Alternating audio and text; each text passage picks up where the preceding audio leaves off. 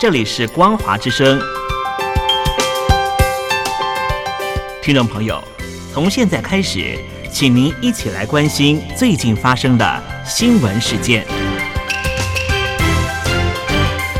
欢迎收听《光华随声听》。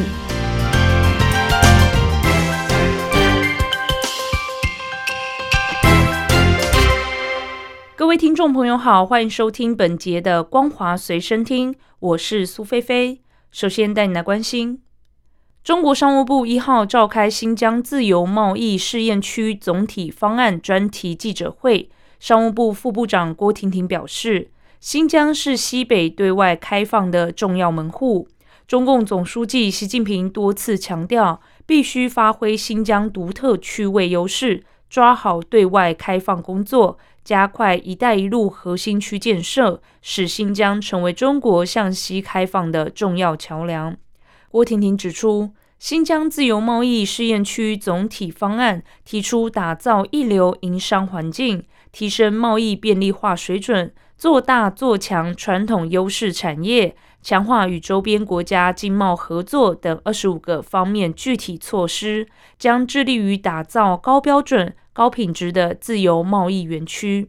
郭婷婷说明，自由贸易试验区透过制度创新，增强发展动力，吸引投资挹注，加强金融服务是重点，将鼓励外资企业公平参与政府采购、招标等。支持外资企业在新疆自由贸易试验区设立外资研发中心，将降低研发费用、专职研发人员、引入设备等准入门槛。在增强金融服务功能方面，将支持境外金融机构在新疆自由贸易试验区设立银行、保险、证券等金融机构，提供国际化、多元化的金融产品和服务。另外，也鼓励银行等金融机构加大对于新疆自由贸易试验区基础设施建设的支持力道。尽管中国官方接连推出利多政策刺激房市，但金九银十传统旺季销售依然惨淡。九月年减百分之二十四点一，十月下跌百分之二十七点五。房企纷纷降价求售。第一财经报道，第三方研究机构克尔瑞发布的数据显示，中国大陆前百大房企十月实现销售金额人民币四千零六十六点九亿元，与二零二二年同期相比，降幅达百分之二十七点五。中国官方九月推出刺激房市的调控政策超过一百七十五次。刷新历史记录。虽然部分一二线城市销售出现短暂回温，但百大房企九月销售金额仍然比去年同期下降百分之二十四点一，创五年以来最低。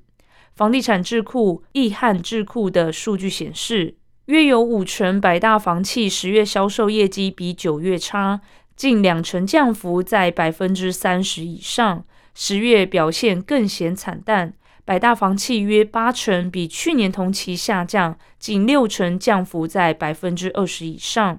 报道指出，多数城市的限制性政策已经基本开放，政策频次较九月有所减少。十月份市场情绪有所回落。中指研究院认为，当前政策效果持续性不足，房价普跌，一线城市政策优化预期等因素。依然制约着购房需求释放节奏。多家房企内部人士指出，某热点城市近来落地的大力度政策，其效果大约只有三周左右。中指研究院的数据显示，五十家重点房企当中，十月份销售均价下降约有半数，其中十二家房企的售价降幅超过百分之十。未来，业内认为仍然需要依赖进一步的政策提振市场。中指研究院指出，当前稳房价、稳预期，才能更好的促进房市修复。香港创新科技及工业局局长孙东表示，美国政府限制美资投资中国半导体和微电子等领域，对香港创新科技产业的发展影响有限。在立法会会议上，有议员质问：今年八月，美国总统签署行政命令，限制美国资金投资中国三个产业领域，包括半导体和微电子、量子信息技术以及人工智能系统。未知这是否对香港的创科产业造成重大影响？孙东回应说，在北京中央的支持下，政府有信心香港可以发展成为国际创科中心。而香港作为国际化城市，创科业界一直吸引来自不同地区的资金、企业、技术及人才。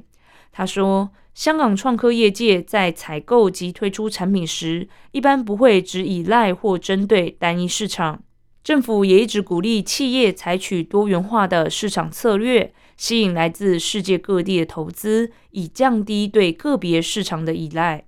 他说，个别国家实施的任何单边政策对香港创科发展造成的影响相对有限，但强调政府会密切关注事态发展，做出合适的应对。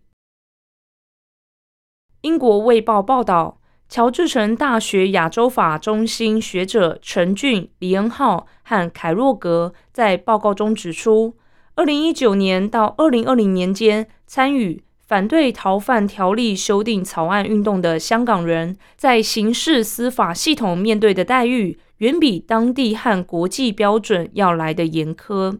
学者群对截至二零二一年七月三十一号结案的一千五百多起案例进行分析。在报告中表示，在几乎所有层面，二零一九年后的阴影作为平均来说，都要比先前社会运动的阴影更具惩罚性，尤其是二零一四年的雨伞革命。根据政府统计数据，截至二零二二年八月，已经有超过一万名香港人因为与二零一九年反送中运动有关而被捕，近三千人遭到起诉。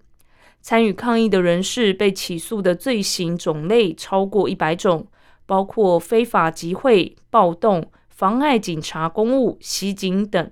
定罪者中有超过八成被判处入监服刑。相较之下，雨伞革命相关定罪者三成一遭处监禁。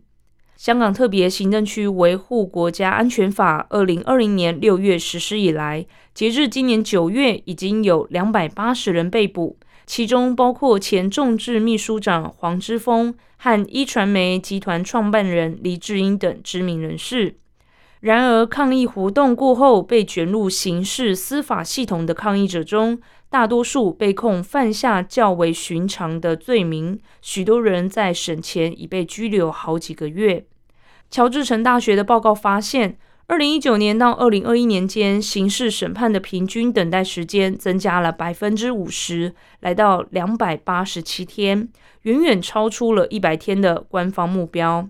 研究报告分析的案例中有超过一百三十名被告年龄不满十八岁。中位数年龄为二十三岁，而遭定罪的未成年之中，超过百分之六十六遭处监禁。研究人员称，这样的儿童入狱率异常的高。最后带来关心国际消息：美国副总统贺锦丽今天首次造访伦敦唐宁街英国首相官邸，与苏纳克会谈。会晤前，贺锦丽在美国驻英大使馆发表演说。宣告美国的人工智慧安全研究院将建立严格标准，以测试供公众使用的 AI 模型的安全性。